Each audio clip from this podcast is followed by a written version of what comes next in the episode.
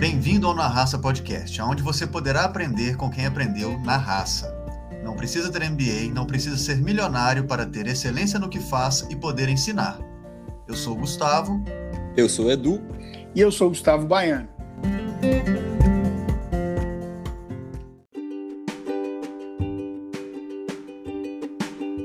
E hoje nosso bate-papo é com Luiz Henrique, jovem mineiro que desde criança se aventurou no mundo do empreendedorismo. Iniciou sua história com um quiosque de sanduíche em um shopping center e ao longo de 10 anos já teve restaurante japonês, loja de telefonia móvel e hoje dedica seu tempo a uma lanchonete.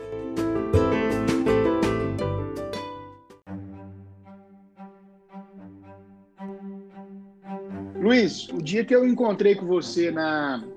Você estava na sua loja, o Café Imperial, estava cheio de papel, fazendo conta, preocupado com o momento atual, preocupado com as, com as finanças e como que, que ia ser daqui para frente se, se o mercado ainda não, não, não devolvesse aí o, o ritmo normal, né? Então, assim, co como que foi para você durante a pandemia sobreviver? Eu sei que você fez alguns é, investimentos novos durante esse período, mas como que foi a experiência de ter ficado muito tempo fechado e mesmo assim vivo, com funcionário, pagando as contas e, e imaginando aí que o futuro vai ser melhor? Cara, é, foi, foi, muito complicado, porque foi uma coisa muito rápida que ninguém esperava, que nunca tinha acontecido antes, né? Uma coisa é, que, que, que, ninguém. Não tem como você se preparar para isso, né? Então, foi muito complicado, porque eu estava num momento que, que eu tinha inaugurado uma loja na Bahia, é, dez dias antes do fechamento. E, e, eu contava muito com os negócios que eu tenho no shopping para poder dar sustentabilidade tanto para o restaurante que eu tinha de comida japonesa quanto para a loja lá da Bahia. E aí foi um susto, porque chegou um dia lá no shopping, eles falaram que, que a gente ia reduzir o horário. Aí acho que na quinta-feira já mandou um comunicado que ia fechar. E aí todo mundo ficou naquela expectativa, né? Se ia ser 15 dias, se ia ser 10 dias. Ninguém, ninguém sabia muito o, o que ia acontecer naquele momento. E aí, cara, acabou que a gente ficou seis meses fechado, se eu não me engano, cara, lá no shopping. Aí eu tive que, que, que me recompor, né, cara? Eu, eu, eu dei sorte ainda que eu tinha uma reserva. Isso aí foi importante demais para mim na época. Mas assim, mantive meus funcionários, né? Que já estão comigo assim há, há bastante tempo. Falei com eles, falei, ó, oh, gente, não se preocupa, que a gente a gente dá um jeitinho aqui, vende um carro. A gente que é, que é, que é pequeno, é, que, que somos pequenos assim, a gente fica é, muito à mercê do mercado mesmo, é o dia a dia, né? Porque vai girando e tudo. Naquele momento ali, eu não tinha muita assim, expectativa de, de quando que ia voltar, então eu fui levando, cara, fui levando. Muita dificuldade, muita dificuldade mesmo, mas só acreditando que, que uma hora vai ter que voltar, uma hora vai ter que voltar. E acabou que em setembro, se eu não me engano, eu voltei. Aí a gente voltou, mas assim, com, com foi muito difícil, muito difícil mesmo. Eu imagino que, que, que, muitas pessoas que não conseguiram passar por esse momento, talvez não foi por falta de tentativa, não foi por falta de esforço. É, os que ficaram mesmo, que, que, que eu falo que são pequenos empreendedores e tal, são sobreviventes mesmo.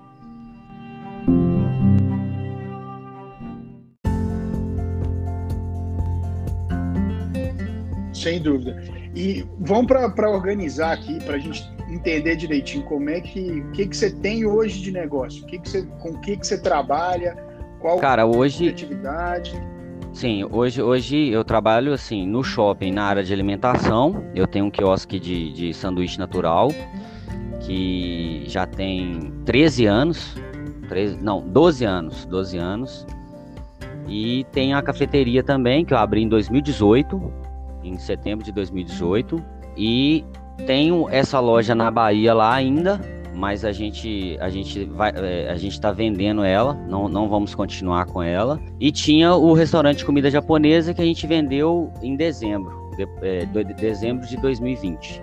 Ano e. A loja, a, a loja na Bahia é de telefonia celular, né? É de, é de telefonia celular, é uma franquia da Oi, uma FOA, uma franquia Oi Atende. E foi sua primeira experiência fora do ramo de alimentação? Foi minha primeira experiência fora do ramo de alimentação. E justamente 10 dias antes do. 10 dias, 10 dias antes. Exatamente 10 dias antes. E aí, pensa em, em, mexer com alguma coisa fora da alimentação? Cara, eu, eu penso, velho. Eu, eu, eu não, não, não tenho medo, assim, de. Eu sou um cara que eu tô sempre aprendendo, cara. Eu, eu, eu, eu foi, foi importante demais. Aprendi muita coisa montando essa loja lá. Assim, se aconteceu esse problema, a gente tem que estar tá sempre. Eu tô sempre olhando, cara. Assim, eu acho que quem, quem tem essa de empreendedor, cara, todo lugar que você vai, você chega num lugar, você, você, você já diferente, cara. Você fica imaginando o funcionamento, como que é, como que não é, se o cara tá faturando, quanto que ele tá gastando. Você começa a fazer umas contas na cabeça, assim. Todo lugar que você vai, você fica olhando. Eu, eu, eu nunca me fechei, sabe? É, eu tô sempre aberto. Eu, eu sempre acho que o negócio que eu tô hoje, ele tá me preparando para uma coisa maior, entendeu? Então, assim, eu não. Hoje, é lógico que nesse momento agora, eu não vou dar nenhum passo assim que eu não possa, que seja maior que minha perna, né? Eu tenho que segurar agora, porque a gente passa por um momento muito difícil e agora tem que dar uma estabilizada. Mas isso não fechou minha, meu, meus olhos para outras coisas, não, cara. Eu, eu penso sim, com certeza.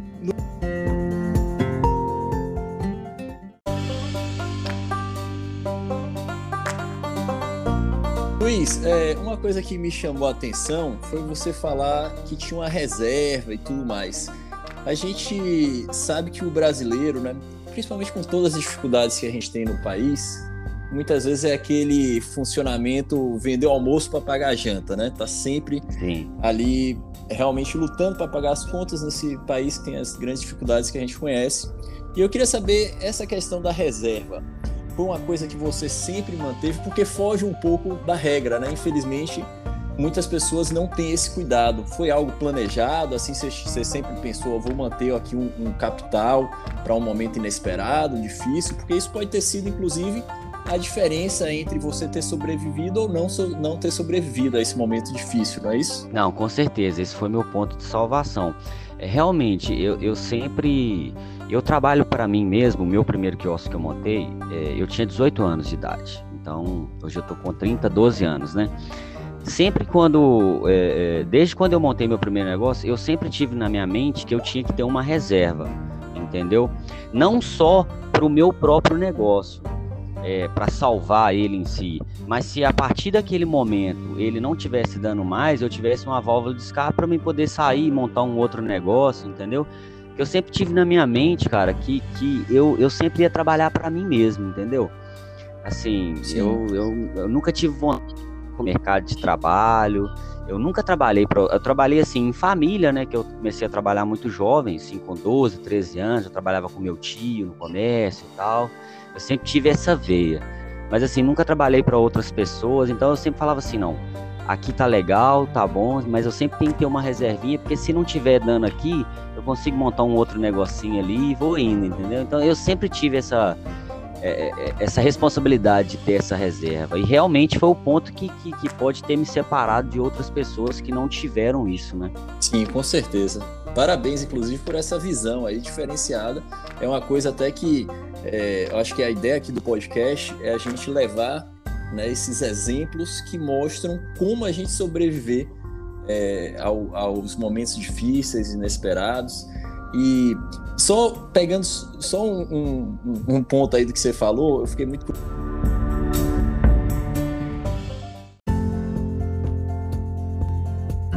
curioso. Você falou que começou a trabalhar com 12 anos. E, e assim, hoje em dia a gente tem muita gente demonizando é, essa questão do trabalho né, infantil e tudo mais. É óbvio que existem trabalhos infantis e existem trabalhos infantis, são coisas é, muito diferentes. Muito diferentes. Isso, Sim. exatamente. Mas dessa sua experiência, é, eu queria saber assim, o quanto contribuiu para o Luiz de hoje você ter começado lá com o seu tio e tudo mais. Cara, é assim, igual você falou, há uma diferença, né, de trabalho infantil, exploração infantil, para um aprendizado, cara, um aprendizado. Eu sempre é, sempre estudei, entendeu? Sempre tinha meu horário de estudar e uhum. tudo. Uhum. Isso contribuiu com responsabilidade, aquela coisa ali de você ter 12 anos e já ter seu dinheirinho para você poder comprar alguma coisinha para você, uma coisa que você tem o desejo, e, e, e, principalmente no aprendizado, principalmente no comércio, entendeu? Porque assim, eu via como eles trabalhavam, a forma com que eles, que eles levavam as situações e tal, e isso é, dos 12 até os 17 anos ali, cara, foi praticamente a minha faculdade ali pro comércio, que eu aprendi tudo ali no meio, assim, deles, porque já eram mais velhos, já tinham muita experiência nessa área, tanto de alimentação quanto comércio, assim, em geral. Então, assim, me ensinou a, a tratamento com, a, com, as pessoas, respeito com o cliente, sair de situações, assim, que às vezes são inesperadas. Para mim foi um aprendizado mesmo e nunca, assim, nunca foi, não posso dizer que, que me atrapalhou com escola, com estudo sempre foi é só um aprendizado mesmo. Às vezes eu ia lá só para ver como que tava, entendeu?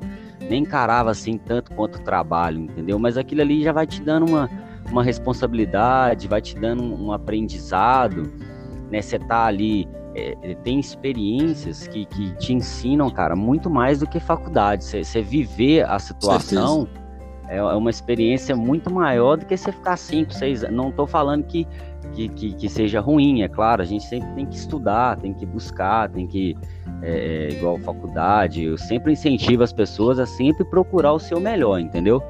Mas a experiência também conta muito, cara, conta demais. Eu, eu, eu, eu tomo como exemplo, assim, pessoas que às vezes é, é, focam só no estudo também demais, entendeu? E acabam que quando elas formam, elas não tá tão preparadas assim, nem para o mercado de trabalho, porque não teve aquela experiência que precisava ter, entendeu? Acho que você tem sempre que saber dosar e, e a experiência de você viver ela de fato, sempre para mim vai ser a mais importante. Legal.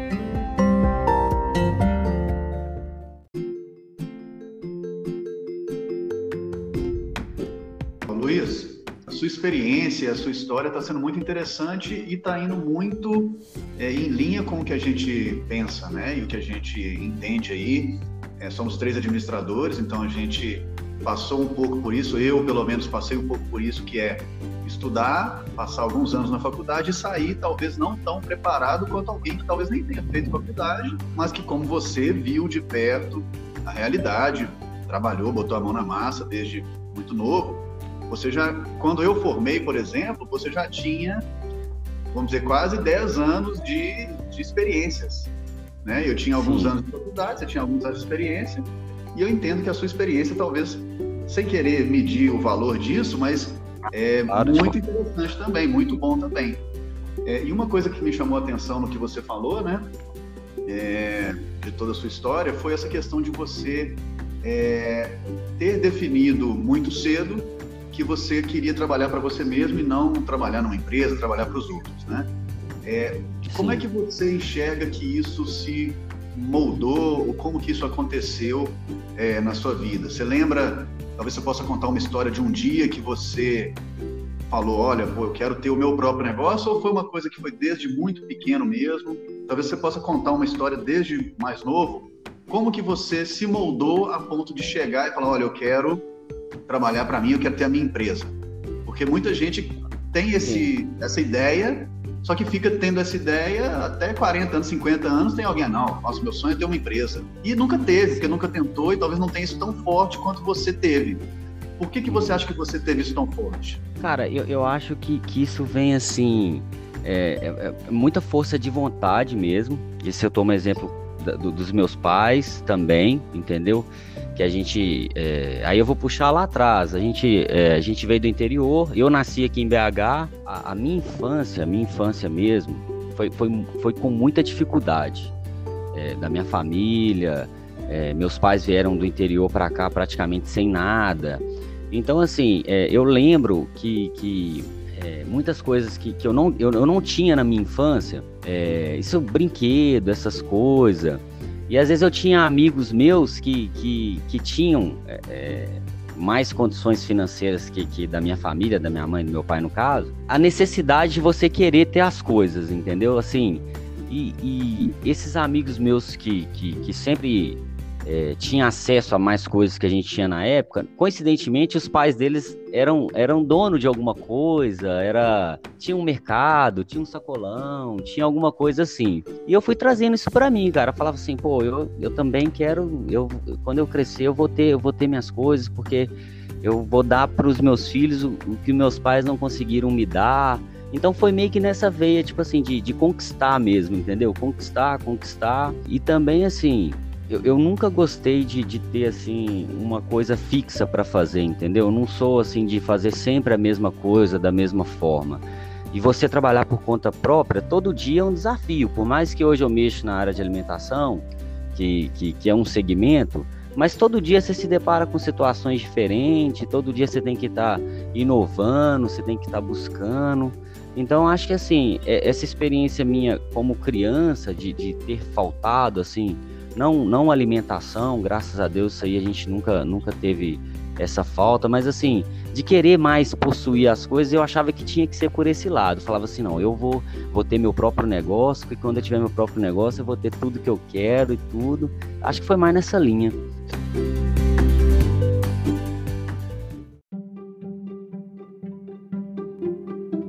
Sim, é interessante. Esses casos de, de pessoas que na infância tiveram é, pouca coisa, acesso a pouca coisa, normalmente Exatamente. as pessoas desenvolvem talvez um, algum ímpeto maior do que outras, não sei. É.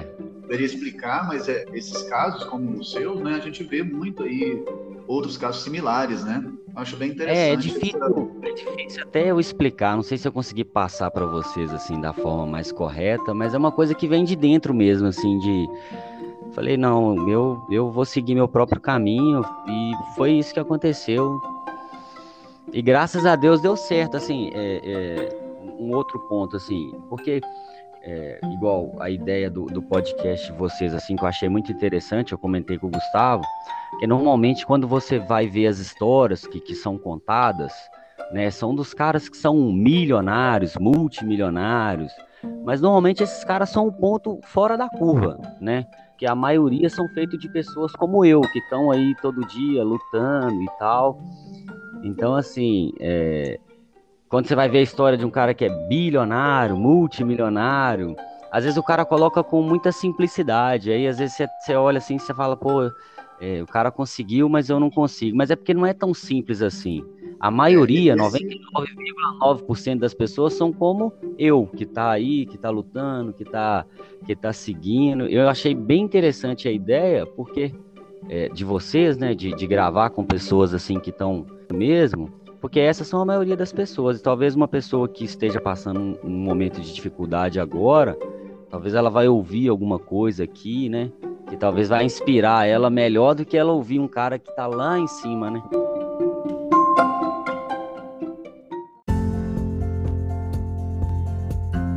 Luiz, é, ouvindo sua fala agora, né, da, da importância, da predominância realmente é, desse brasileiro, né, que você representa tão bem, é, num país com.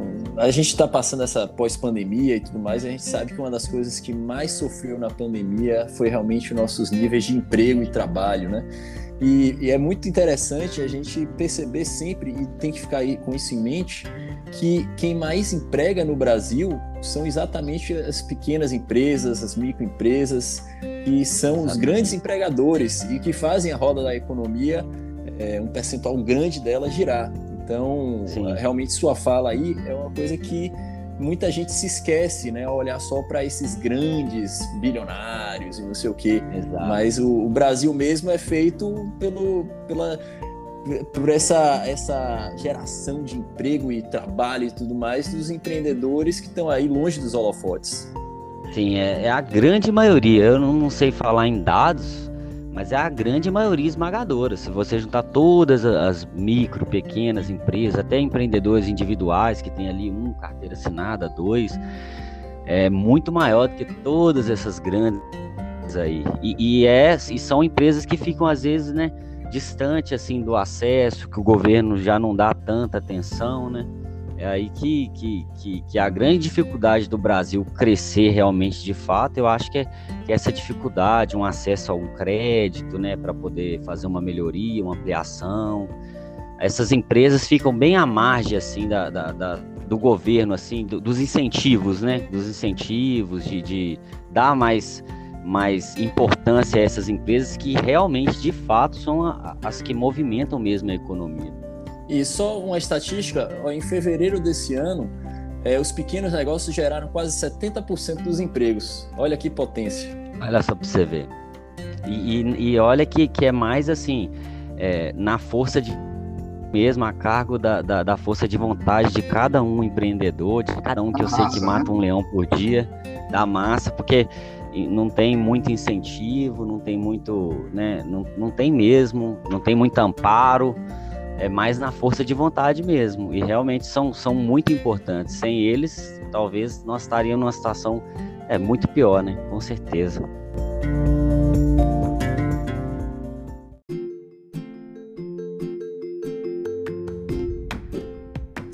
Luiz, só fazer um, fazer um gancho aqui no que você tinha comentado, né? Essa ideia do podcast é justamente trazer pessoas reais para trazer a experiência, trazer o, esse, o próprio ímpeto que você está colocando aqui para a gente, né? Para outras pessoas também. E o que você falou é muito verdade. É, a gente pega esses casos de sucesso onde a pessoa já ganhou, vamos dizer assim, né? Ela já venceu, ela já é milionário, bilionário, e realmente não por um erro delas ou por quem está demonstrando ali a história delas, mas as coisas são colocadas de forma muito simplista, né? Então, às vezes, Exatamente. tem até um dia a gente estava rindo é, de, um, de um caso onde um, um, desses bilionários falou que era só você, não lembro exatamente o que ele falou, mas era só você fazer alguma coisa que dava certo. Quando, é, na verdade, não é, só, não é tão simples. Na verdade, é bem complexo vencer em toda essa esse contexto que a gente está colocando aqui, né? Então trazer pessoas Não. como você para colocar a realidade nua e crua, vamos dizer assim, e demonstrar que vocês, igual por exemplo, é, o que a gente falou no início do papo, onde você tinha uma reserva para para trabalhar quando alguma coisa desse errado. Você aprendeu isso na vida, enquanto outras pessoas aprendem no MBA pagando não sei quantos mil reais por, por, mês para é, aprender sim. esse tipo de coisa que o conhecimento está com vocês também. Vocês aprenderam na vida, na experiência, vendo outras pessoas fazerem. Então, sim. todo esse contexto e todo esse conhecimento que está passando para a gente é muito, é muito legal. Essa questão que você falou dos podcasts aí, realmente, é, são duas vertentes que eu até brinco com as pessoas que, que escutam. Eu falo assim, você tem que até saber, assim, às vezes o podcast que você vai ouvir, que às vezes ele pode te animar ou te desanimar, porque tem hora que esse cara coloca de uma forma tão simples ali tão simples. que você começa a se sentir incapacitado. Você fala assim, não, eu só eu que não consigo. E não é assim, cara. Ali é um filtro que, que passou, passou, e ali talvez 0,001 foi aquele cara que deu certo ali. E ele coloca numa simplicidade que acaba colocando só demérito nos outros 99,9%. E às vezes não foi, é a dificuldade de fato que todo mundo encontra. Dificuldade, experiência de vida, circunstância, sorte, tem N, N Tudo, tudo. Eu sempre coloco, podem... eu falo uma coisa que é, você não pode se medir com a regra dos outros, com a régua dos outros, entendeu? Porque às vezes, por exemplo, um cara que já é muito rico, e talvez ele monte um negócio que é bilionário, beleza, ele foi um cara de sucesso. Mas às vezes um cara que era muito pobre também, e ele conseguiu montar um negocinho que ele mudou a vida dele, talvez ele é um cara de muito mais sucesso do que um cara que já era muito rico, entendeu? Porque ele mudou a história dele, entendeu? Verdade. Ele conseguiu mudar a sua própria vida, entendeu? Então, se você pegar em porcentagem, pegar o grau da onde que ele veio, talvez ele mudou a vida dele em 100 mil por entendeu? E talvez o cara que já teve todas as oportunidades, que já tinha o dinheiro, não mudou a vida dele 100 mil por cento, entendeu? Então você tem que não se medir com a régua dos outros, porque isso é perigoso, você, você começa a se achar incapaz, entendeu? Eu sempre, é. eu, eu não, não é, é, se me colocar no meio de, de, de pessoas, é, talvez eu não sou um cara de sucesso, eu não tenho grandes negócios, mas eu já mudei a minha vida, eu já mudei a minha história, entendeu? Então eu me considero um cara de sucesso. Nem tudo foi, foi coisas boas, eu errei muito, eu aprendi muito, eu tive que aprender fazendo mesmo. Depois, depois a gente vai entrar, talvez, se vocês quiserem, na história de 2018, depois que eu abri a loja. Depois de oito anos, talvez, que eu não cometi grandes erros, aí de 2018 a 2019 eu cometi todos os erros que eu poderia cometer. E, e, e ali é, eu precisei reaprender de novo, então é difícil, não é fácil, mas também não é impossível. Depende só de você, força de vontade, né? E, e... Sem dúvida, Luiz. É essa perspectiva de olhar para a sua realidade e entender que a realidade você transformou a sua, a sua vida, levou para outro patamar, eu acho que é, isso é o principal grau de sucesso, sem dúvida. Ex Mas então vamos, vamos, explorar então esses momentos seu de aprendizado.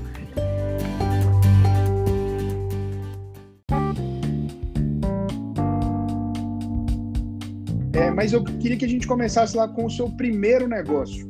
Quando que Sim. foi, como que foi, por que, que você optou por, por abrir o, o negócio? Foi o, foi o quiosque de sanduíche?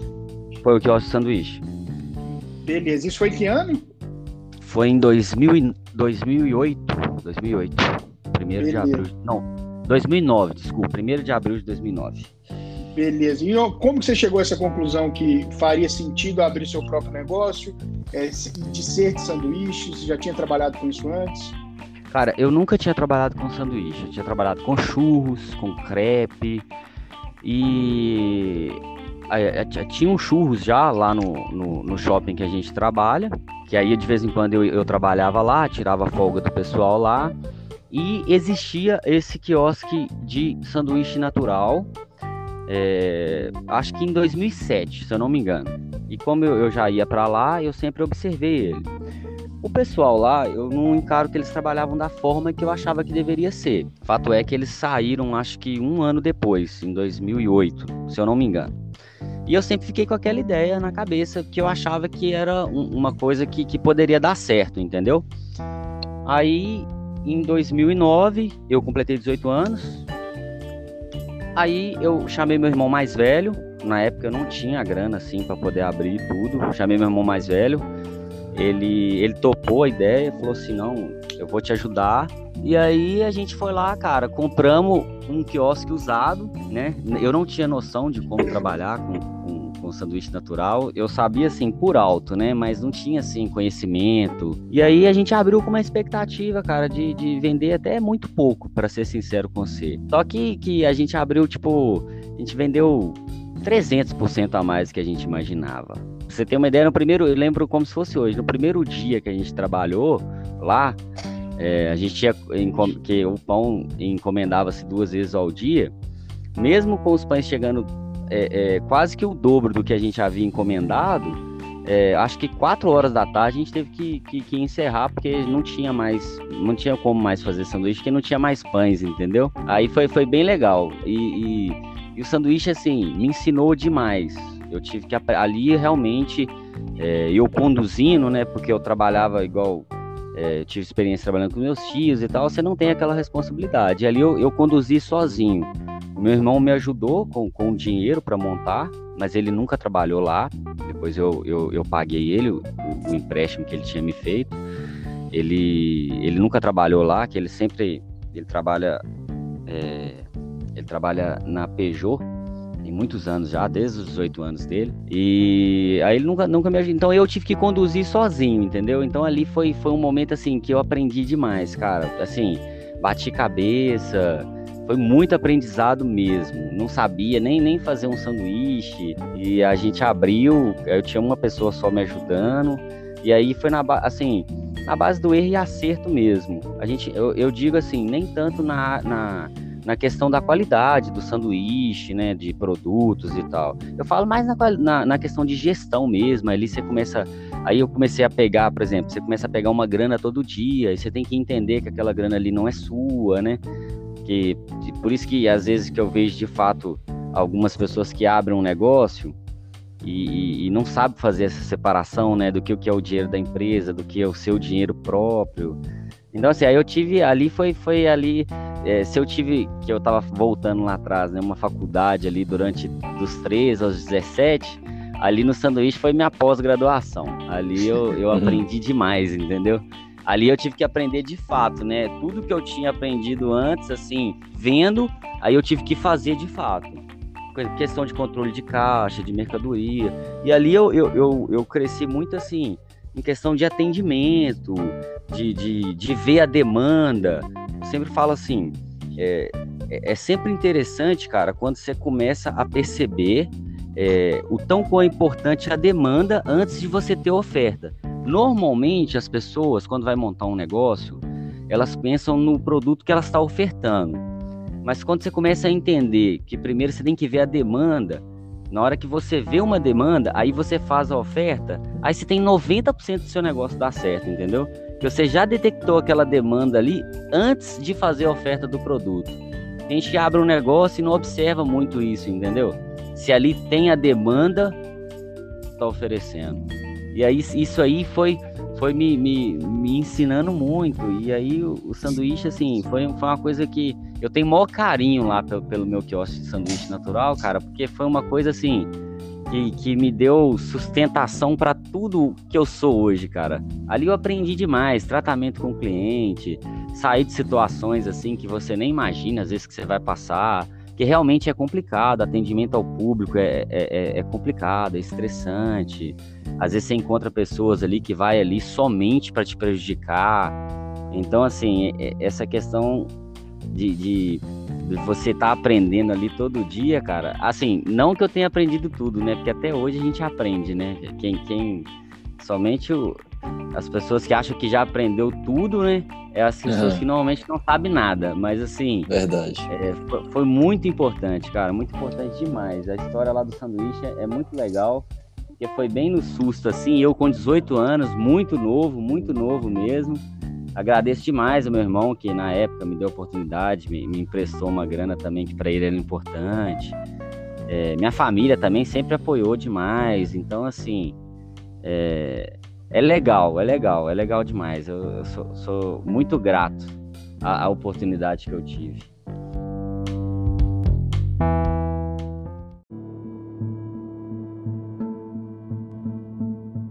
Muito bom, Luiz. Então, em 2009 você inaugurou esse quiosque, trabalhou lá até abrir a sua loja em 2018. Não, teve, cara, ainda teve. Nesse intervalo Não. aí você teve outros negócios?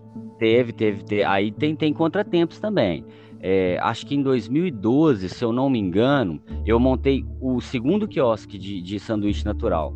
Lá dentro do shopping mesmo, porém numa outra área, que era lá dentro da estação, que as pessoas não têm o acesso que é diferente, né? E aí eu montei em 2012, 2012. E, e aí já não deu certo, cara. O público da estação já era um público totalmente que estava fora do, da estação, entendeu? Era um público mais em transição para pegar ônibus, né? Aí talvez pela porque o sanduíche ele é montado na hora, então ali talvez se eu tivesse observado essa questão da demanda, eu não teria aberto. Então ali eu fiquei um ano e, e fechei. Fiquei um ano, cara, tomando muito prejuízo, é, praticamente tirando tudo que eu fazia no quiosque de fora para poder sustentar o quiosque de dentro. E ali também, mesmo na dificuldade, cara, ali também foi um aprendizado, porque ali já abriu mais os horizontes para mim, que aí eu já, já tinha uma equipe de funcionários. Aí ali foi outro aprendizado que eu tive que aprender a lidar com funcionário, né? Você saber como, como que você. É, saber como você se porta mesmo, questão de liderança, né? Ali eu liderava já, acho que cinco ou seis pessoas, já era diferente, não era tão simples quanto um quiosque só, entendeu? Por mais que, que eu tomei prejuízo e que não deu certo, é, foi importante é, nessa questão de aprendizado mesmo, de você administrar dois negócios já é totalmente diferente, cara, mesmo sendo o mesmo negócio, né? Que já é pessoas diferentes, né? Público diferente, então mesmo sendo um mau negócio que eu fiz, né, eu considero que foi de muito proveito, muito aprendizado.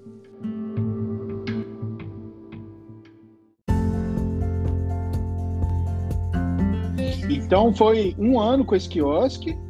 E Sim. aí depois que, que esse quiosque se, se encerrou a operação dele, foco total no quiosque de sanduíche no foco espaço. total no foco, foco total no outro espaço eu lembro que aí eu tirei esse outro quiosque que estava me travando é, foi, isso aí foi até um, um, erro que eu cometi assim que eu considero porque ao invés de eu ter investido em outro quiosque novo, num ponto novo lá, talvez eu poderia ter trocado o meu quiosque, que nessa época o quiosque era o velho ainda, que eu tinha comprado usado, entendeu? De outra Entendi. pessoa. Aí eu voltei o foco todo para um quiosque só. E, e aí fui, fiz um projeto novo, aí troquei esse quiosque que eu tinha, que era o velho, troquei, coloquei um quiosque novo, aí comecei a agregar mais coisas no quiosque, questão de sabores, aí eu fui é, é, aprender mesmo, é, ampliar mesmo a, a oferta de produto lá no quiosque, Aí foi uma época que foi boa, foi muito boa. A gente ampliou, o quiosque ficou lindo na época, assim. O projeto ficou muito legal. E, e foi. Aí eu fiquei lá, aí a gente é, ficamos com esse quiosque até 2017, se eu não me engano. Aí em 2017 eu troquei de novo, já, já fiz mais uma troca. Aí é o que tá lá hoje. 2017 ou 2018, se eu não me engano. Perfeito. E a gente voltou, e a gente voltou para a estação de novo em 2017. 2017 me, na mesma cara. área que o que, o que eu tinha fechado primeiro. Não deu certo. Não deu certo, é. Aí a gente voltou para lá e aí já deu certo. Aí a gente funcionou lá 2017, 2018, 2019. E a gente encerrou a atividade dele só depois da pandemia, quando, quando houve o lockdown porque, mas aí não foi tanto nem por causa do quiosque. É, é, ele estava se sustentando, porém, para mim, no momento, já não era tão interessante, porque o trabalho que ele me dava não era o suficiente pelo retorno que ele estava dando. Porque aí na época eu já estava, já tinha montado lá a loja lá na Bahia, que a gente vai chegar nesse assunto, e eu tinha o restaurante de comida japonesa também, depois a gente fala. E aí eu já não tinha tanto tempo para uma coisa que não estava dando tanto retorno. Mas os anos de 17, 18, 19, ele, ele foi, foi assim, ele, ele foi, foi legal. Da, segunda vez eu estava mais preparado, entendeu? Eu escolhi Excelente. um ponto melhor, já tinha, já tinha uma experiência maior, entendeu? Muito bom.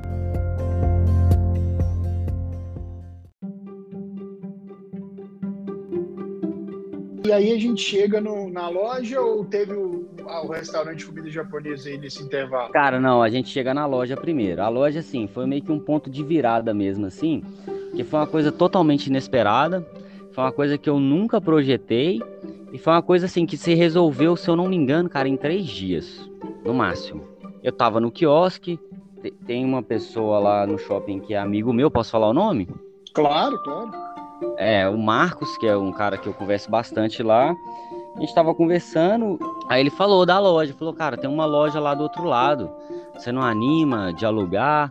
Aí eu, eu fui lá com ele, mas sem pretensão nenhuma. A gente foi lá, conversou, falei assim, cara, uma loja só para sanduíche, para mim não dá, porque você vender um produto só para uma loja e é muito próximo. E aí eu ficaria com três sanduíches, que na época ainda tinha o quiosque lá da, da, da, da estação. Falei, falei, não compensa, porque eu vou estar tá tirando público meu mesmo, vou estar tá disputando comigo mesmo aqui e, e, não vai se sustentar um aluguel de uma loja que é caro. Aí eu falei assim, aqui talvez daria certo uma cafeteria, né, uma lanchonete voltada assim. Aí ele falou, cara, pode ser, ué, é você que escolhe, aluga a loja. Aí eu, eu assim, eu falei, cara, ah, eu alugo, velho. Se vocês fizerem um preço legal, alugo. E aí a gente foi, conversamos. Cara, eu não, não, na época, assim, eu não tinha nem projeto, não tinha nem intenção, foi uma coisa assim, no susto mesmo. E aí a gente foi lá na loja, eu vi a loja, era um local no shopping que era difícil de, de operar, que realmente é, lá a gente fala lá do B, lá no shopping, que na época que eu abri lá, eu abri sozinho praticamente. Tinha uma ótica do lado, mas assim, não tinha nada no corredor. Mas eu acreditava, eu falava assim, não, aqui dá certo, cara. E, e, e muitas pessoas não acreditavam. Fato é que essa loja foi oferecida para outras pessoas lá que não quiseram. E aí eu tive uma conversa com, com o dire... acho que é diretor comercial mesmo, assim que fala, Gustavo, lá, era o Rodrigo. Era o gerente comercial.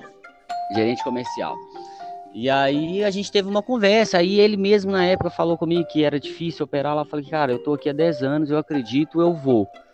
É, se vocês me deram a oportunidade, e aí a gente fez uma negociação que foi boa. Eu falei, cara, eu queria preocupar agora em fazer um investimento na loja, em vez de preocupar se eu vou conseguir manter ela depois que ela está aberta. Então, se vocês me deram uma condição aí nos primeiros seis meses e depois de seis a doze meses, e aí a gente fez uma negociação que ficou boa para mim. E na época, cara, foi muito importante ainda que a, a, o shopping fez o projeto da loja para mim. O projeto foi a, a, as próprias arquitetas lá do shopping que já fez, que o shopping eu acho que já tinha uma ideia de fazer alguma coisa do tipo lá de alimentação que não tinha. E aí ainda me, me gerou assim uma economia boa e o projeto ficou muito legal porque casou, assim, por mais que elas fizeram, é, foi da forma que eu queria, que eu lembro que eu abri a loja, ela, hoje é de esquina, porém ela era virada só para frente. Não sei se você lembra, Gustavo. Sim, eu lembro sim.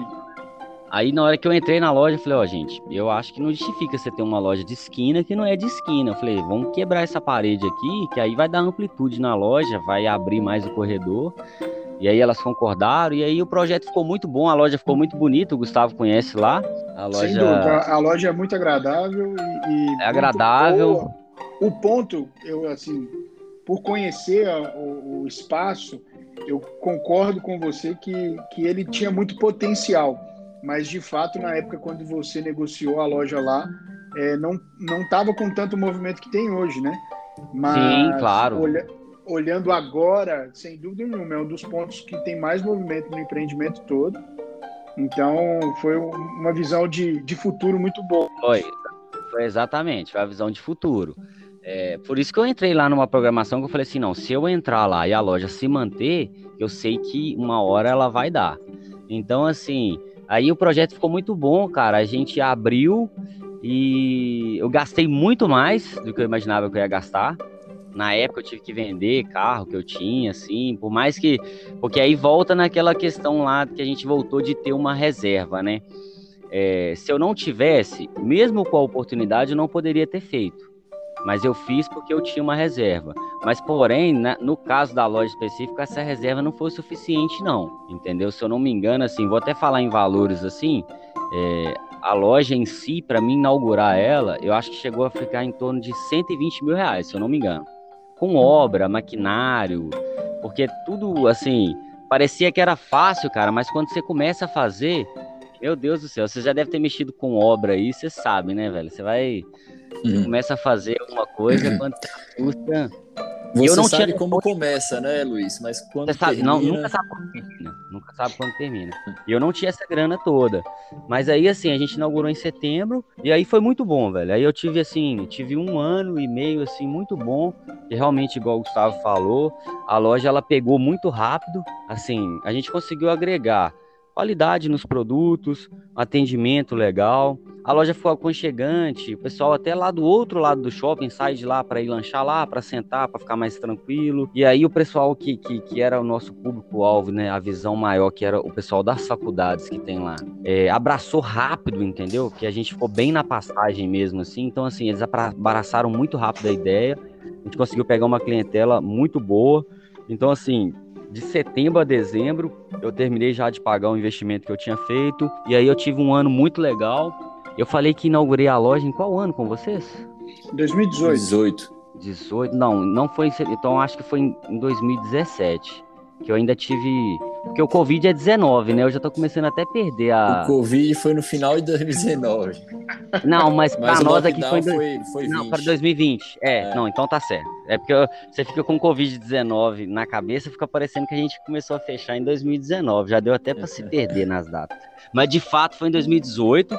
Aí eu tive esse resto de ano. E 2019 para mim foi muito legal até que chegou aí, aí eu já vou entrar já no assunto, assim, aí eu tava num momento legal, a loja tava boa, os quiosques estavam bons, eu tinha um, um, um, primo meu que, que mexia nessa área de telefonia, né, ele estava bem também, 2019 foi muito bom para ele, e ali é, talvez foi assim, que eu vou voltar lá naquelas questões dos erros, né, ali foi um grande erro meu, porque é, eu acho que depois que eu montei a loja, eu deveria ter realmente me estabilizado de fato, entendeu? Poderia ter esperado é, para o um momento certo de tentar fazer outra coisa, porque eu já tinha, assim, é, da, é, dado esse passo maior, né? Porque eu considero que a loja para mim foi um passo muito maior do que quiosque, né? Muito diferente se alugar um espaço, né? Do que se alugar uma loja, né? E quiosque você aluga um espaço, põe seu móvel lá, se não deu certo você tira. A loja já é diferente, né? Você tem toda uma questão contratual e tudo, então você coloca mais mais responsabilidade em cima disso, né? Ô Luiz. Mas ali, sim. Só, só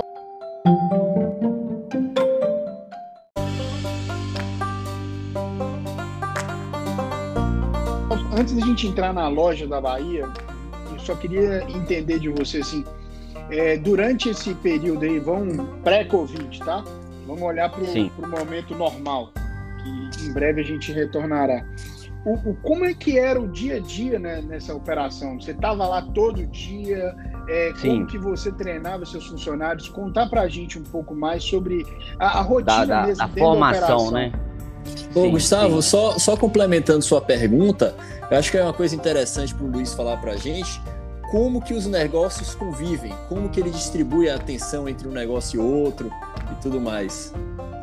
Sim, sim, sim. Vou, vou, vamos falar da, das duas da mesma forma. A cafeteria, Gustavo, quando eu a abri, eu não tinha. Aí volto na mesma, naquela mesma história lá do, do, do sanduíche. Eu não tinha experiência nenhuma nessa área. É, graças a Deus, cara, assim, aí é uma coisa assim, questão de fé mesmo. Deus sempre colocou muitas pessoas preparadas na minha vida, assim, mesmo sem eu saber, entendeu? Aí vai da minha fé mesmo, que eu acredito muito em Deus. Então, assim, cara, eu consegui na época duas meninas que, inclusive, estão comigo até hoje, que trabalham lá comigo, que foram importantes demais, cara. Elas tinham muita experiência nessa área, entendeu? Então, assim, é, praticamente, se eu falar com vocês que na cafeteria, foram elas que me treinaram, velho. Assim, é lógico que eu tinha a visão do empreendedor, mas eu não sabia fazer as coisas de fato, entendeu? Então, assim, Deus colocou as duas pessoas na minha vida, que é a Selma e a Érica lá, que trabalham comigo até hoje. Elas me ajudaram muito, muito mesmo. É, no dia da inauguração lá, cara, eu não sabia, assim, eu tava muito perdido e ela, elas tomaram frente assim, né? é lógico que, que, que, as decisões, né, de fato, as mercadorias, tudo era responsabilidade minha, mas eu falo assim, no trabalho mesmo, no atendimento mesmo, cara, na primeira semana eu praticamente ficava mais nos, nos bastidores mesmo. Eu não tive assim essa experiência toda. Foi bem assim, foi muito no susto. Como eu falei para vocês, foi muito no susto mesmo. Foi uma decisão que foi tomada em três dias e acho que em 45, 50 dias a loja estava sendo inaugurada. Foi tudo muito rápido. Quando eu assustei já estava aberto. Eu, nem, eu não tive tempo de me preparar, de falar, pô, vou fazer um treinamento eu mesmo. Foi muito assim e deu certo, cara. Não, não indico, entendeu? As pessoas a fazerem isso. Talvez a minha história pode ser um ponto fora da curva, mas é sempre preparação. Mas é porque eu já tinha uma experiência grande em outras áreas de alimentação, né? Mas assim, quanto mais você puder se preparar, melhor. E essa questão do convívio da, da, da, dos negócios, como é muito próximo, fica muito fácil, entendeu? É muito próximo, fica muito fácil. Os funcionários são divididos, eles, eles não, não é, transito assim nas duas, eu deixo bem separado, né? Quem trabalha no quiosque, quem trabalha na cafeteria. Mas assim, é, é muito fácil. O quiosque, pelo tempo que já tem, virou uma coisa muito automática.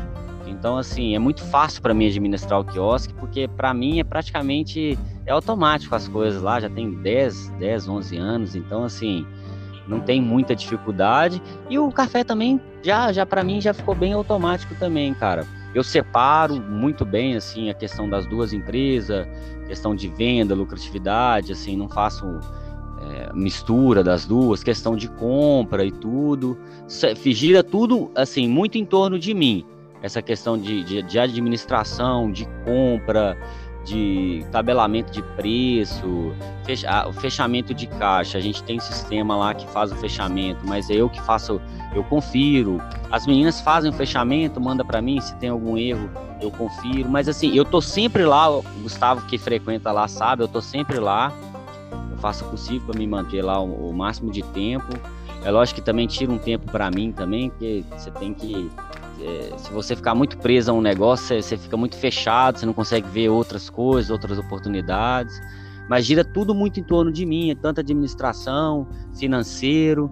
Eu falo que eu, lá eu brinco com as meninas que eu sou Eu sou o dono, eu sou gerente, auxiliar de serviços gerais, eu sou tudo lá. Tudo que precisa fazer, eu faço. É isso que, que, que, que, eu, que, eu, que eu passo às vezes para as pessoas que querem montar um negócio, entendeu? Se você estiver montando um negócio, principalmente aí a gente falando assim desse público-alvo que a gente está falando, que aí é 90% das pessoas são empreendedores, que são que trabalham de fato, né? Não são empresários, né? Porque eu nem falo que eu sou empresário, né? Eu sou um autônomo que estou ali todo dia. Mas essas pessoas que querem montar seu próprio negócio, se, se tiver pensando que vai montar somente para ganhar mais, ou para eu mesmo vou fazer meu horário, ou assim, vou ficar mais de perninha pro ar, com certeza você tá indo pro, pro lugar errado. Melhor você procurar um serviço que vai te dar uma estabilidade melhor, porque o empreendedorismo no Brasil é um desafio grande e você tem que, que entender que você vai ser o primeiro que não tem horário, talvez você vai ser a pessoa que mais vai trabalhar, entendeu? E, e vai ter muitas responsabilidades, muitos problemas, muita coisa vai vir só para cima de você e você tem que estar tá preparado para isso. Então você tem que, além de, de, de, de gostar, né, de, de, de, ter essa veia de, de, de resolver as coisas, você tem que estar tá disposto mesmo, senão é melhor não, não tentar montar nada, porque você tem grandes possibilidades de dar errado.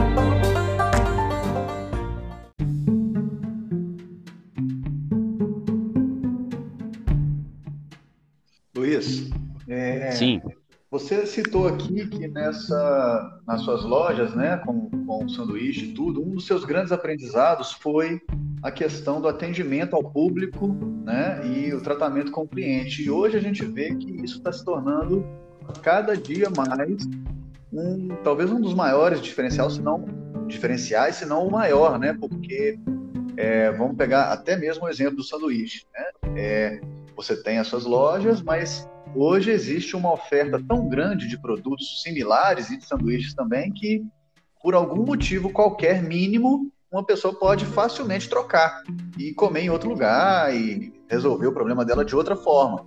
Né? Então, o que sobra para as empresas hoje é, claro, manter uma qualidade alta a um preço acessível, né? obviamente, mas o que, tá, o que vai causar mesmo um grande diferencial está se tornando cada dia mais o atendimento, a experiência, né? como a pessoa se relaciona ali com o negócio. Né? Então, você me disse que você aprendeu bastante sobre isso. O que, que você poderia Sim. dizer, talvez com uma história, é, talvez até positiva, uma positiva e uma negativa, com relação ao atendimento de cliente? O que, que você primava mais? O que, que você acha mais importante quando você está lidando com o público, com o cliente?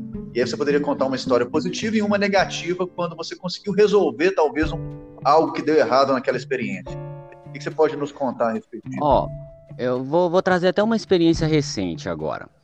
É, eu, eu penso assim, muitas pessoas que trabalham na área de vendas, quando ela tem um pensamento que ela só precisa ganhar o, o dinheiro, só precisa do cliente uma vez, ela tá fadada a, a, a, a, quebrar com o tempo. Porque, por mais que mesmo eu estando num shopping que te oferece um público, uma rotatividade, isso com o passar do tempo, cara, você perde um, você perde dois, você perde três. Com o passar do tempo, você não vai ter cliente mais. Então, assim, um cliente satisfeito, cara, ele talvez ele, ele não traga nenhum cliente novo para você. Porque o cliente sair satisfeito é uma obrigação do empreendimento oferecer para ela essa experiência e ele sair satisfeito mesmo. Agora, um cliente insatisfeito, cara, ele com certeza ele, ele vai te deixar de ter 10 clientes novos. As pessoas, elas tendem a falar mais mal do que bem. Isso é do ser humano, isso é normal. É, talvez você vá num lugar, você tenha uma experiência boa, legal, ok, mais do que você foi esperando isso. Agora, quando você vai no lugar e tem um trauma e tem uma, uma experiência negativa, como você não foi esperando isso, você tende a falar mais disso para outras pessoas do que uma experiência boa. Isso Sim. vai muito de pessoa a pessoa, mas no geral o ser humano é assim. Não sei se vocês concordam. Sim. Mas de fato, assim, cara, eu sempre pri, pri, é, priorizei, cara, resolver todo tipo de problema que eu tive com o cliente na hora. Então, assim, é, é lógico que, que, você pega muitas pessoas, né, que até usam de má fé é, com a gente, assim, né, é, faz uma reclamação que não é de fato, mas de qualquer forma, cara, eu sempre falo assim, velho, é muito mais importante você resolver o problema. Então, assim, eu já tive experiências de reverter situações com clientes, entendeu? De, de o cara comprar um sanduíche e falar, ah, não tá legal. Fala assim, o cara, mas é o que que não tá legal? Ah, mas eu não gostei. vamos, vamos tentar resolver de outra forma. Você quer que eu faça outro sanduíche para você? Talvez você não gostou desse sabor e tal. Ah, não, não sei. Aí, pô, então vou te devolver seu dinheiro aqui, tá legal, muito obrigado. E talvez essa pessoa depois, talvez era só o dia que ela não tava legal, e depois ela volta e fala: Ô, oh, aquele dia lá, você me desculpa. Então, assim, eu vou, vou trazer uma experiência recente a gente, a gente agora no sanduíche, a gente trabalha com a plataforma do iFood também. A gente faz entregas, né? E esses dias a gente teve um problema lá de conexão, saiu um pedido e houve uma demora muito grande para a gente. É, a, a gente aceitou o pedido, mas aí teve um problema na conexão, a gente estava conseguindo resolver. Houve uma demora muito grande no, no, no pedido da cliente ela chamou no chat, falou, nossa, tá demorando demais, que não sei o que e tal. Aí eu falei, ô, oh, você me desculpa, é, a gente teve um problema aqui e tal. Ela falou, não, não tem nada a ver com isso e tal. Eu falei, não, você tá correta.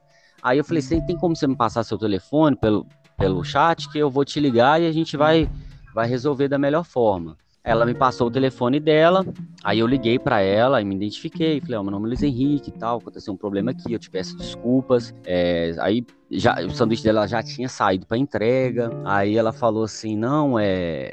Falei, ó, já saiu para entrega, daqui a pouco deve estar tá chegando aí, que a entrega não é nossa, né? É a plataforma que faz. Mas eu te peço você desculpa.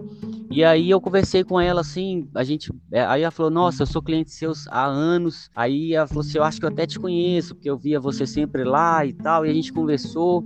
Eu falei com ela, falou assim, ó, eu, eu, eu por mais que, que, que já esteja resolvido o problema, eu queria muito que se você pudesse me passar seu Pix, eu queria te devolver o valor desse pedido. Por mais que, que tá chegando aí para você e tal, e ela falou que não precisava, que não precisava e tal, com muito custo ela me passou. Aí eu devolvi para ela o mesmo dinheiro do pedido. Eu falei assim: ó, o sanduíche é para você. Aí é como se fosse um presente só para para você não ficar com essa imagem ruim, que realmente foi um problema que não acontece. E aí a gente devolveu para ela o dinheiro. E hoje, cara, assim, ela vai lá na loja, ela se identifica, ela fala: oh, "Você lembra aquele dia?" E é assim uma das maiores clientes nossas no iFood, que a gente consegue ver tipo, o número de pedidos que vem, entendeu? Então, às vezes, cara, assim, eu falo, às vezes por causa de 10, 15 reais, é que você, é, você não perdeu isso no momento, entendeu? Você vai ganhar muito mais do que isso no passar do tempo, entendeu? Então eu acho assim, o tratamento com o cliente é primordial, primordial mesmo. Não é aquela história que o cliente sempre tem razão. Você tem que saber também assim, se a pessoa te tratar com educação. Então assim, você tem sempre que desarmar. Às vezes o cliente ele vem de uma forma negativa no tratamento com você e aí eu, sempre falo com as meninas, a gente tem que, que sempre é, é, tratar a falta de educação com mais educação, sempre desarmar, que a gente não sabe o que está passando na cabeça do momento da pessoa, às vezes ela nem é assim, às vezes aconteceu um problema, você não sabe. Então, assim, tratamento com o cliente é primordial. Eu, eu nunca discuti com o cliente, nunca, é, sempre tentei resolver da melhor forma e graças a Deus isso tem dado certo para mim e se fosse me dar um conselho para alguém é isso. Às vezes eu vejo pessoas brigando assim, é, quem tem estabelecimento, às vezes eu vou no estabelecimento assim e vejo umas situações que eu falo assim, não é dessa forma que eu resolveria.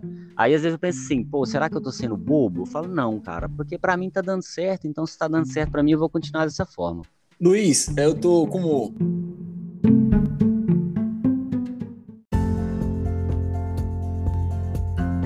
como baiano, né? Eu tô curioso aqui em relação à Bahia. Você disse que ajudou muito, ajuda muito o sanduíche e o café estarem próximos e tudo mais. E aí eu queria saber como que veio parar na Bahia, né? Qual é a cidade da Bahia? Sim. E quais são os desafios aí da distância? Como é que se mostrou é, administrar um negócio fora do mesmo ambiente, do mesmo, mesmo ecossistema? Vamos lá. É, voltando no, no, final ali de, de 2019, é, eu tinha esse meu primo que estava que, que trabalhando na Oi já aqui em Belo Horizonte e a gente resolveu montar um, um, um vou, vou, um pouquinho antes até chegar na Bahia que foi depois. É, a gente resolveu montar um, um, restaurante de comida japonesa. Era uma coisa assim que eu tinha vontade, eu gosto muito e eu achava muito interessante assim, eu queria aprender. A gente, ele estava num momento bom também, eu também estava num momento bom, como eu falei para vocês depois que eu montei a cafeteria. E aí a gente, a gente abriu, a gente falou, vamos abrir um restaurante, vamos. E aí já foi um erro. A gente não tinha conhecimento, a gente não fez aquela questão assim da demanda. A gente foi abrir aqui no Buritis. É um dos bairros que mais tem restaurante de comida japonesa de Belo Horizonte. Mas assim, foi muito na empolgação. Aí já começou o erro que eu falei com vocês lá atrás. É, não estava preparado, não tinha conhecimento sobre a área. Acho que na época nós só tínhamos dinheiro. E, e às vezes é, é o que é menos importante. Porque às vezes você monta um negócio sem dinheiro que dá certo, que você está preparado para isso. Mas às vezes, mesmo com todo o dinheiro do mundo, você não consegue fazer uma coisa funcionar se você não estiver preparado. A gente foi abrir o, o, restaurante de comida japonesa, não demos atenção nenhuma. No meio desse processo, surgiu essa oportunidade de a gente abrir a loja na Bahia, que era em Feira de Santana. Não sei se você conhece, próximo de Salvador Conheço. aí. Feira de Santana. É para nossos ouvintes que não conhecem, é a segunda maior cidade da Bahia. Sim, acho que é 600 um, mil habitantes, alguma coisa é, assim. E é uma potência, viu, Luiz? Lá ali, é, o que você procurar ali de parto de baleia, atracação de navio, mesmo sem ter mar, em Feira de Santana você consegue. É, ali a cidade lá é enorme. A gente abriu, não sei se você conhece, na Avenida Getúlio Vargas, uma das avenidas Sim, principais, principais, lá da, uhum. da, da, da cidade. Eu não tinha conhecimento nenhum sobre a área, mas a gente estava assim tão empolgado e falou assim, velho, vambora. Eu falei, vão. E aí a gente foi, cara. Aí, na parte de, assim, eu aprendi muito é, nessa questão de, de, de, Era uma área nova, ele foi me passando. Eu falei, cara, eu não entendo nada, mas se você entende, pode ter certeza que eu vou aprender com você. Aí a gente, a gente foi, cara, na cara e na coragem, não conhecia ninguém. A gente foi para lá, alugamos um apartamento. E aí é, começamos lá mais ou menos em agosto, agosto, outubro, se eu não me engano. Alugamos uma loja lá enorme, cara, uma loja de 100 metros quadrados, lá na principal avenida lá. É, gastamos uma grana para poder fazer, porque o projeto da, da, da franquia Oi Atende, você tem que fazer ela da forma, é, do jeito que é o projeto deles, né, cara? E aí, Luiz, só cara... uma dúvida, só para entender, um, você falou de 100 metros aí. O Café Imperial são quantos metros de loja? Acho que são aproximadamente é, é, 35 metros quadrados. Ou seja, então essa loja da Oi é um porte bem maior. Não, é, que... não era, era tudo maior, não só ah. pelo, pelo negócio, era uma franquia. A Oi era uma, uma multinacional, né? Querendo ou não, por mais que, que, que tinha seus problemas e tal, era uma coisa muito grande mesmo. É, é, é, é o projeto que foi me apresentado na época seria para a gente realmente. É, eu não sei nem se eu continuaria com as outras coisas aqui, porque era uma coisa muito grande mesmo, entendeu? E aí nesse processo, assim, é, a questão da administração da loja, cara, foi é muito difícil porque a gente praticamente não funcionou assim, igual a gente inaugurou 10 dias antes da, da, de fechar. Então a gente teve um processo aí praticamente de loja aberta toda de, de, de pandemia. Então, assim, é, antes, na, na, na, as experiências que eu tive muito assim na Bahia foi realmente quando eu ia para lá. Eu ficava 15 dias, ficava 20 dias. Questão de, de da locação do ponto, é, da obra. Eu ia para lá até mais que ele, ficava muitos dias lá, fiz a obra toda da loja, é, fiz a inauguração da loja. Então, é, foi, foi um aprendizado grande, cara. Eu nunca tinha saído assim da área de alimentação, nunca tinha saído do estado assim para trabalhar fora. Cheguei aí, eu acho que umas oito vezes para Bahia, cara. E assim, é, foi uma experiência boa, mas eu considero assim, tanto o Japa quanto a loja lá, eu, eu, eu acho que eu não estava preparado. É, e, e, acho que, que foi, foi, foi as coisas certas nos momentos errados, entendeu? É, se eu pudesse voltar atrás, talvez eu não teria feito. Mas é, é tudo muito é, subjetivo, porque também eu não posso querer me culpar tanto, porque houve uma pandemia, houve uma coisa fora da curva, né? Que ninguém imaginava que ia acontecer, né? Mas é, assim, é até complicado, é, é, tanta história, cara, até complicado. Mas assim, falando da Bahia aí, eu gostei muito da experiência que eu tive aí, conheci várias pessoas em Santana. Eu ia para Salvador de vez em quando lá no final de semana, cidade boa também pra caramba. Mas assim, de loja mesmo, da Oi, cara, eu, eu falo com você assim, de, de, de administração, de ver ela funcionando assim, de fato, na real, a gente não, não teve muita experiência não, porque não, não, não, não teve como ter essa experiência. Quando surgiu a pandemia e fechou tudo de primeira, a gente já voltou para Belo Horizonte, aí a gente voltou para cá, o shopping estava fechado, a gente ainda tinha o Japa, aí a gente foi para o Japa, falou, a única coisa que está funcionando agora era o Japa que podia funcionar delivery, vamos para lá. A gente foi para lá e aí na, foi um momento bom também, porque a gente conseguiu mudar muitas coisas lá, foi a primeira vez de fato que a gente entrou lá, diminuímos o quadro de funcionários e fomos trabalhar mesmo. E aí a gente ficou lá até, até novembro. Até novembro ainda conseguimos vender lá, entendeu? Então, assim, conseguimos recuperar uma, uma parte da grana. E a Bahia ficou funcionando. A gente colocou uma pessoa lá trabalhando lá, que é da área. E ele ficou a, administrando pra gente de longe, né? A gente aqui. É, eu tive lá só em janeiro agora para acertar algumas coisas lá.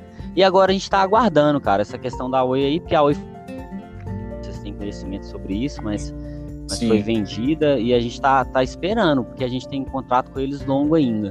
Então a gente Mas a loja está funcionando? Luiz? Agora sim, ela está funcionando, porém a gente não está administrando ela. Tem uma pessoa lá tomando conta dela pra gente.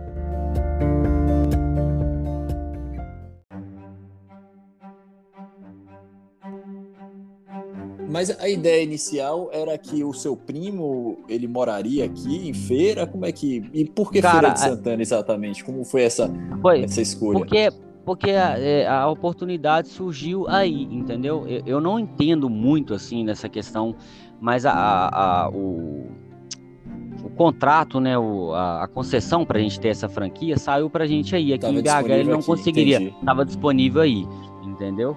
E aí a gente foi, mas a ideia era assim da gente, a gente, a gente já tinha, a gente tinha um apartamento alugado lá e a gente ia ficar assim, talvez ir 10 dias e voltar. A gente tinha, é, tinha montado uma equipe muito boa, cara. Tinha contratado uma gerente que, que era gerente de LP, loja própria lá, que tinha tipo 10 anos de experiência. Era uma ideia muito legal, cara. Acho que se não fosse a pandemia, talvez teria dado muito certo assim, até então, não sei, porque a, a Oi sendo vendida também, não sei qual vai ser a, a, decisão que eles vão ter com a gente, né? Se, se vai passar para outra, né? Para outra para outra bandeira, né? Vai virar TIM ou Vivo, não sei qual o DDD lá que vai ser de fato, mas mas assim, é, foi, foi uma experiência legal. Perdi muita grana, mas, mas foi uma experiência e, e, e valeu demais. Hoje, é, aí quando a gente voltou pro Japa, a gente, pô, vamos recompor, acho que a gente tá indo pelos caminhos errados. Aí eu falo eu e ele, porque realmente a gente teve uma história intensa, assim, mas graças a Deus também a gente é, nunca brigou por causa disso, tanto de, de, prejuízo nem nada, a gente se manteve unido junto até o final, até hoje, temos, temos uma amizade, assim, e voltamos pro Japa, falou, cara, vamos recompor, falei, pô, e, e, e, a, grande dificuldade também foi realmente o shopping ter fechado, né? Porque ali já era uma coisa é, palpável, já era, eu, eu, podia contar, né? Eu sabia exatamente quanto que saía ali. E aí eu, eu tinha, eu podia girar mais. E ali eu perdia totalmente a capacidade de giro, porque o dinheiro realmente na sexta-feira entrou e no, na, na quinta-feira entrou e na sexta não entrou mais, né? Sim. E ali, ali eu tive que me recompor, tive que me, me voltar lá para aquela reserva ainda que eu tinha um pouco. A gente foi para o Japa, conseguimos mudar algumas coisas lá, depois a gente vendeu. E aí quando o shopping voltou, essa questão do Japa foi bem isso também. Quando o shopping voltou, eu falei com ele, falei assim, cara, eu acho que a gente tá tá, tá tomando conta de tudo e ao mesmo tempo não tá tomando conta de nada. Eu acho que, que antes da gente ter envolvido com esse monte de coisa, talvez a gente estava numa situação melhor de tempo, de grana.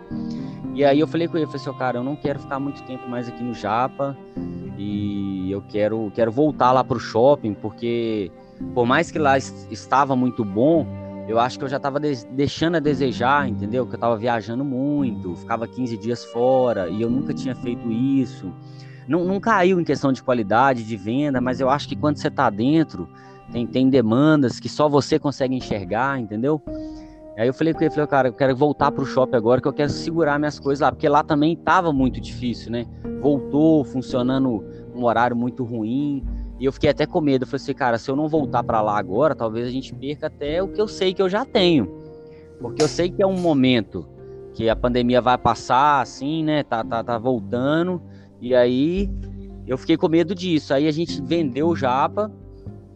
E aí eu voltei pro shopping. E aí, assim, trazendo assim um resumo da história toda, cara, eu acho que eu voltei um cara muito melhor pro shopping, cara. Eu acho que eu consegui me profissionalizar mais, não só de experiências, entendeu? Quando eu voltei, eu voltei um cara muito melhor. Hoje a gente consegue fazer mais com menos, entendeu? Fiz uns ajustes que precisava, que não tinha tempo para fazer. E agora eu tô focado, tô bem focado lá no shopping lá e aguardando essa história da Bahia. Sim. É,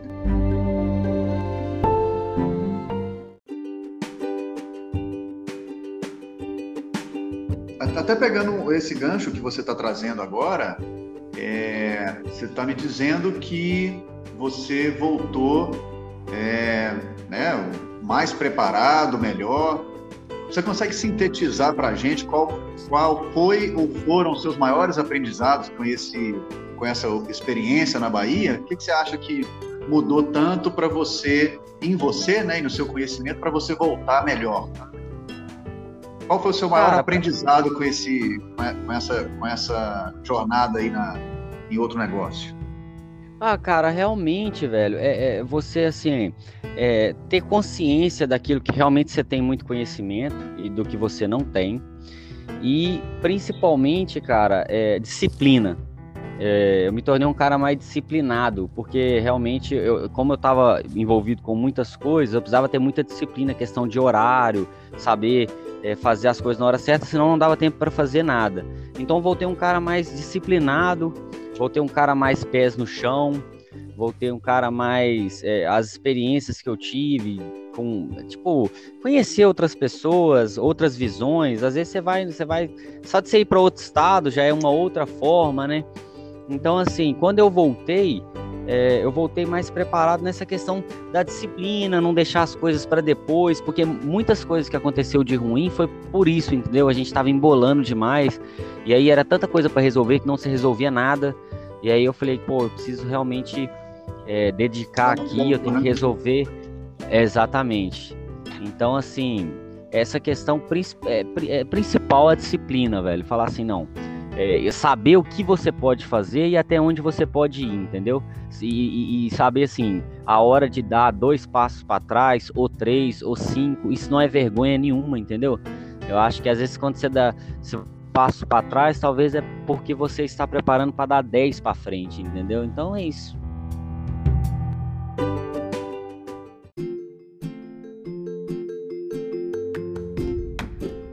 Luiz, é uma coisa muito interessante essa, essa noção que você está falando que até quando a gente fala, né, você falou anteriormente aqui na conversa sobre a questão de a gente comparar, ter aqueles, aquelas comparações com os bilionários e tudo mais.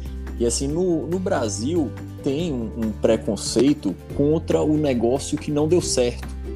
Não sei se você percebe isso, né?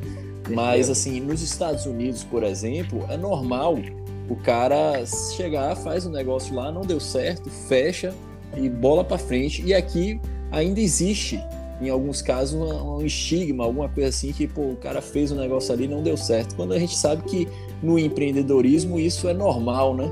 Às vezes é eu, até. Eu... Oi, Sim, eu penso diferente.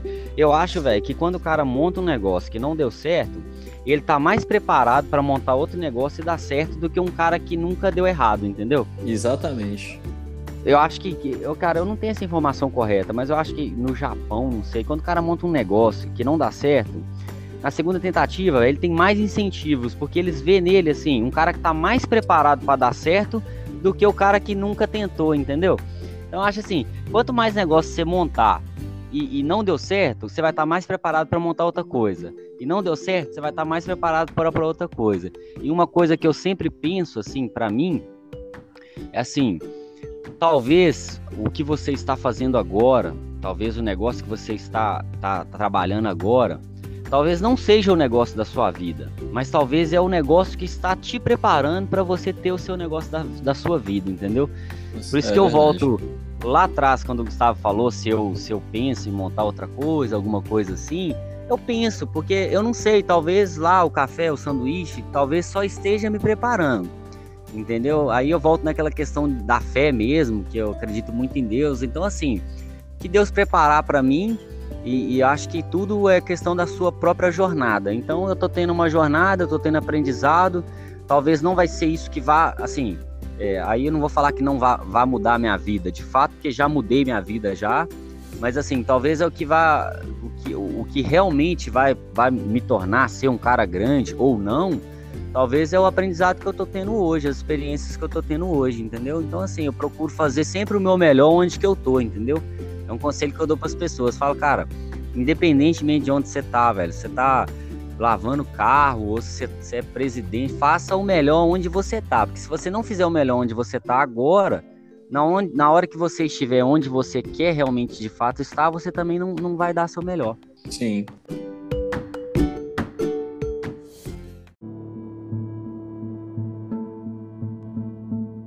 Luiz, você acha que a fé, então, foi uma, uma, um fator fundamental aí nos momentos difíceis e, e na sim, sua trajetória? Sim. Sim, a fé foi, foi muito, muito é, forte, porque realmente chegou certas horas, assim, de, de dar um desespero, cara, e você vê, assim, é, amigos seus, assim, pessoas, você vê histórias, né, cara, muita gente quebrou nessa pandemia, Sim. você vê história de, de empresários que até suicidaram, houve um aumento no índice de, de suicídio e tal, não julgo ninguém, porque ninguém sabe o momento que a pessoa tá passando ali, mas assim, eu acho que a fé, é, ela move montanhas também, entendeu, cara? Depende de tudo de você, mas desespero e achar que nada vai dar certo, não vai trazer nada de bom. Então eu me apegava ajuda, a fé, né? falava, não, vai, vai mudar, uma hora vira, né, cara? É a vida realmente tem, tem é uma roda gigante, né, cara? Você vai girando ali, uma hora você tá lá embaixo, uma hora você tá lá em cima. Você tem que estar preparado para os dois, velho, psicologicamente, e aí você se apega àquilo que você tem. Tem gente que tem fé, tem gente que não tem, tem gente que cada um vai pro seu lado, né? Então eu, eu me recorria muito à minha fé mesmo com Deus, falava, não, Deus tá vendo o que, que eu tô passando, Deus sabe que não foi por acaso, que, que não foi simplesmente por, por por falta de vontade ou por falta de esforço. Então, se eu acredito nele, eu acredito que ele vai, uma hora ele vai, vai, vai me recompensar de alguma forma. Perfeito. Legal. Luiz, é... Fala.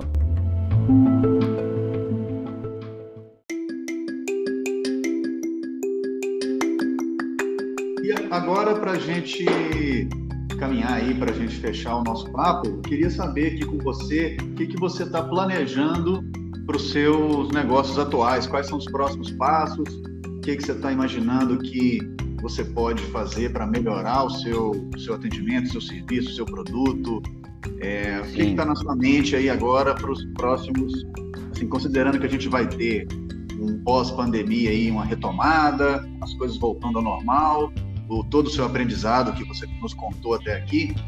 É, e como, o que, que você está pensando para o futuro agora? Quais são os próximos passos?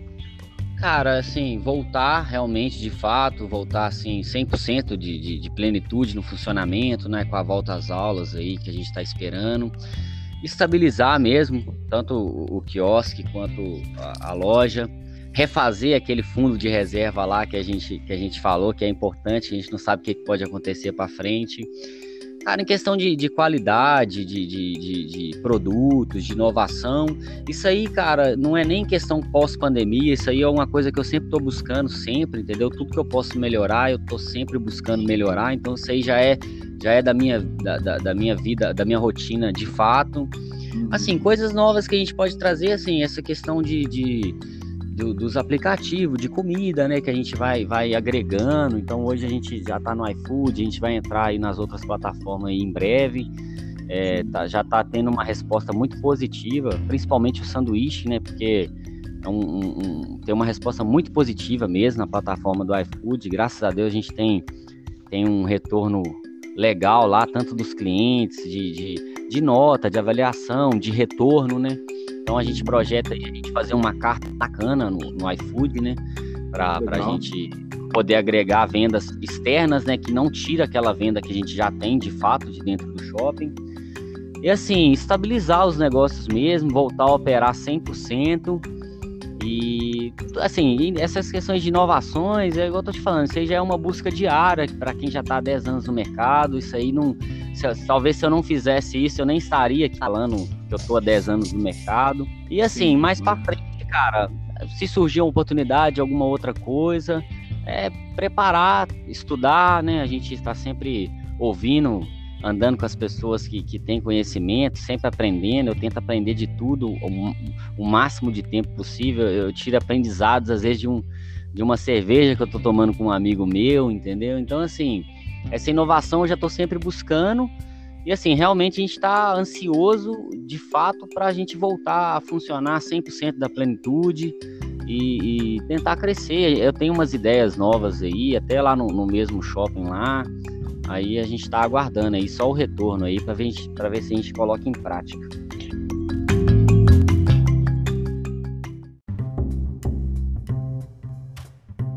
Luiz, e assim, para finalizar o papo, é, muito da, das, muitas pessoas que vão ouvir o nosso podcast é, são empreendedores igual a você, que estão aí na batalha do dia a dia para sobreviver e, e transformar o, o, seu, a sua vida, o seu universo.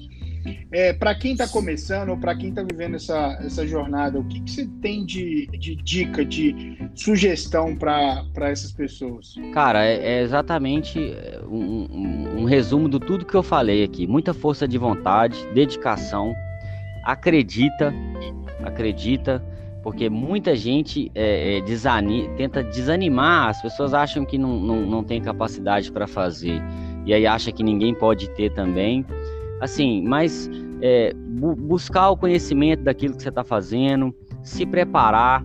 É, às vezes eu, eu, falando assim que eu fiz, eu fiz as coisas muito é, foram repentinas. É, eu não quero tornar isso que seja fácil, como a gente estava falando dos caras que ficam falando. Não é fácil, é difícil. Talvez não vai ser no primeiro negócio que você vai montar que vai dar certo. Talvez não vai ser no segundo. Mas se você tem essa vontade, se tem essa esse desejo, cara, é, é, é, é, buscar, correr atrás, acreditar, se preparar e fazer, principalmente fazer. Às vezes você fica esperando demais ah, na, na hora certa, mas às vezes a gente mesmo tem que fazer a hora certa pra gente, entendeu? Às vezes as coisas não vai simplesmente cair, não vai chover e, pô, tem um negócio aqui. Você tem que correr atrás. Se não correr atrás, não, não chega a lugar nenhum. Eu acho, Luiz, que é, assim como correr atrás, uma coisa que eu gostei muito da sua participação hoje foi você ter dado o recado para quem pensa em empreender que não é o caminho mais fácil, pelo contrário, né? Que o empreendedorismo ele demanda muito esforço, muitas concessões, muitos sacrifícios. Acho que isso aí também é algo fundamental perante aquela visão romântica do empreendedorismo. Sim. É, é o primordial que eu falei lá atrás. Eu não, não quis voltar mais ou menos assim, mas se você estiver buscando o seu próprio negócio, para você fazer seu horário, para você é, não ter ninguém mandando em você de fato e, e, e simplesmente para ter mais tempo, é, você vai ter mais tempo e menos e mais dinheiro. Às vezes você vai ter menos tempo e talvez durante um tempo até menos dinheiro. Você tem que estar preparado para isso, para você encarar esse desafio. Porque não é da noite para o dia. Eu, eu não tenho um dado específico, mas eu acho que não sei a, a, porcentagem, a maioria das empresas elas quebram no primeiro ou no segundo ano de, de, de, depois da abertura. Então, assim, é difícil, você tem que se preparar mesmo e, assim, e entender que até você ter um negócio de fato, que é um negócio, né? É um negócio que já tem lucratividade, é um negócio que funciona sozinho, porque por mais que, que eu sempre indique que você esteja dentro do negócio, ele tem que funcionar sem você também. Porque, se, porque a gente é humano. Então, por exemplo, se, se eu passar mal, por exemplo, eu tenho que ter ciência que meu negócio lá vai continuar funcionando. Então, assim, demora, às vezes, um empreendimento virar um negócio de fato. Então, você tem que, que se preparar para você ter esse tempo de maturação, talvez um ano, dois anos. Tem, tem histórias de pessoas que montam e, e, e estouram já no primeiro mês, mas isso não é a regra, né? Acaba sendo a exceção. Então, para você fomentar um negócio, talvez a demandar Então, assim, prepara, prepara o bolso, né? Se, se, você vai abrir uma empresa, você tem que ter no mínimo ali seis meses, um ano ali de caixa, sabendo que você pode se manter sem o dinheiro da empresa e que se precisar você possa manter a empresa em funcionamento ainda. Então, assim, as dicas que eu dou mais ou menos são essas, cara. E assim, e vai para cima, cara. Se não der certo, vai, vai ter outra coisa, menos experiente você não sai. Então, assim, se você é, gosta de aprendizado, gosta de experiência, cara, mesmo se você quebrar um negócio, você nunca vai sair perdendo, cara. Você vai sair perdendo dinheiro. Só que dinheiro, cara, dinheiro você ganha, dinheiro você perde. Agora, experiência, velho, experiência não tem como, é só vivendo pra você poder ter.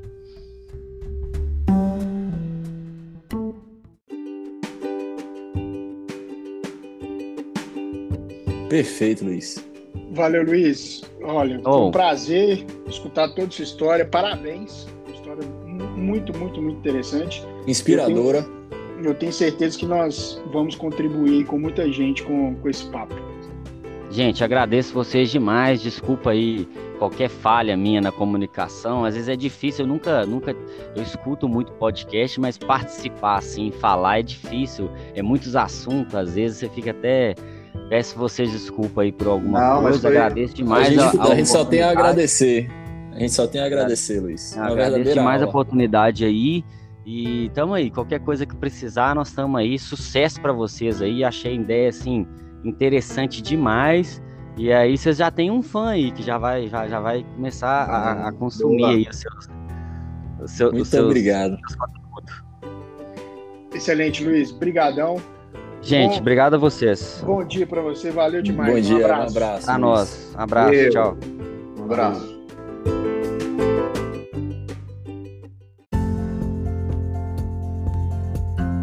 Pessoal, esse foi nosso primeiro episódio. Esperamos que tenham gostado e queremos saber a opinião de vocês. Nos sigam nas redes sociais, no Spotify, arroba na Raça Podcast, compartilhem com seus amigos e comentem quais foram as impressões desse nosso episódio inaugural. Para a gente é muito importante que tenhamos sempre novas histórias para contar e contamos com a indicação de vocês para isso. Valeu, gente. Muito obrigado. Até o próximo episódio. Valeu, pessoal. Muito obrigado. Um abraço.